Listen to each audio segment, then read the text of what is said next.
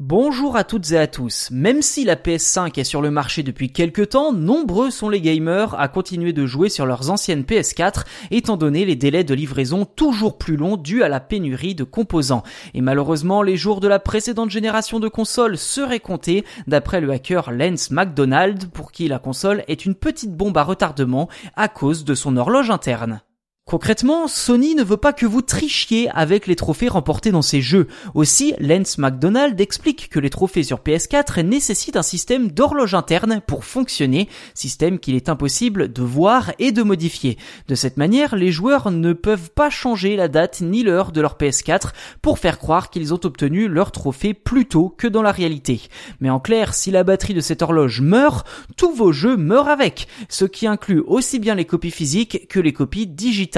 En résumé, que l'on fasse la chasse au trophée dans les jeux ou que l'on n'en ait rien à faire, tout le monde est logé à la même enseigne avec cette épée de Damoclès au-dessus de la PS4.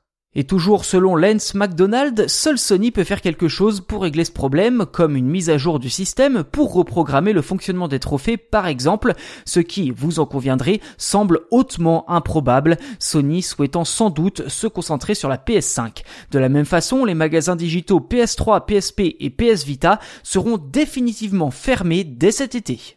Quoi qu'il en soit, cela n'augure rien de bon pour les joueurs sur anciennes consoles. Toute batterie a une durée de vie limitée dans le temps, et avec une console sortie en 2013, on pourrait bientôt voir les premiers cas de mort prématurée apparaître. Un écueil qui, par contre, n'en sera plus un pour la prochaine génération de consoles, à savoir la PS5, puisque Sony a eu la bonne idée de rendre presque toute sa ludothèque rétro-compatible.